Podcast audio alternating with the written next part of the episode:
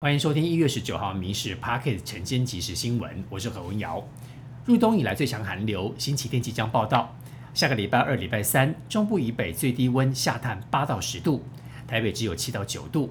北部一千到一千五百公尺高山，其他地区两千五到三千公尺高山都可能会下雪。其实八年前，北部跟中部山区的学校就曾经因为降雪而停课。面对这一次的寒流，各县市政府是严阵以待。武汉肺炎导致七亿人染疫，至少将近有七百万人死亡。美国国会调查发现，中国早在二零一九年十二月二十八号，中国的研究员任丽丽在美国的基因数据库上传武汉肺炎病毒结构的基因序列图谱，但是接获询问之后，又将图谱删除。中国直到二零二零年一月十一号才向世卫组织提报病毒序列。中国今年的科学家早就知道，这种肺炎是由一种新型冠状病毒所引起。却没有通报，让全世界错失了防疫的良机。医疗劳动环境在疫后更加的恶化。为了留住优秀的人才，私立医院寄出奖励的策略，不仅帮员工加薪，还更给出优渥的年终奖金。星光医院宣布，二月份开始调升全体员工薪资百分之三，年终奖金有三个月。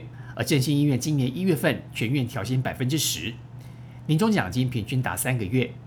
马街医院今年一月份开始全体员工全面调薪百分之四点五。年终奖金一个月，春节特别奖金是两万八千元，以及职员奖金一万三千元。租屋族被房东超收电费是常态，一度电通常落在五元到七元上下。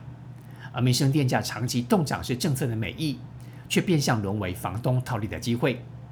为了让租屋族的用电透明化，台电即将设立租屋族用电查询专区。台电查询专区拟定以地址取代电号。让租屋族自己可以上网来查询实际的用电量。台湾学生大多不爱运动，调查发现，每天活动一个小时以上的国中生只有百分之二十二，高中生更只剩下百分之三点六。台湾学生的身体活动量列为全球儿童健康联盟不及格的等级，甚至百分之六十点一的国小到高中学生每天使用跟学习没有关系的电脑或者是手机超过两个小时。研究单位建议要提供儿少更多身体活动的机会。要过年了，猪肉价格在年后可能稍微回跌之后再上扬。而另外年前需求增加，石斑鱼跟白鲳鱼涨超过一成五。猪肉方面，农历年后猪价会跌到每公斤八十三到八十五，不久之后会回升，价格大概在八十五到九十元之间。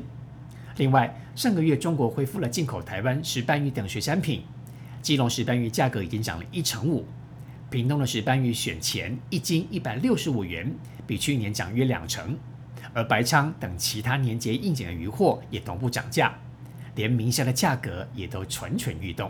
台积电举行法说会，看好 AI 带动高效能运算晶片以及智慧型手机的需求，今年渴望逐步的走高，全球营收增幅将近有两成。台积电总裁魏哲嘉主持法说会。他预估今年全球半导体确定摆脱修正，重回健康的成长之路，而全球半导体的产值预估年增百分之十，全球代工产值年增百分之二十，而台积电全年营收涨幅有超过百分之二十。台北市中山区林森北路跟长春路口，昨天晚上马路当中出现大坑洞，警方跟北市府相关人员获报之后，紧急到现场，目前已经把坑洞围起来。警方也在该路段进行管制疏导车流，而造成马路坑洞的原因需要进一步厘清。以上新闻由民事新闻部制作，感谢您的收听。更多新闻内容，请锁定下午五点半《民事 Podcast 晚间即时新闻》。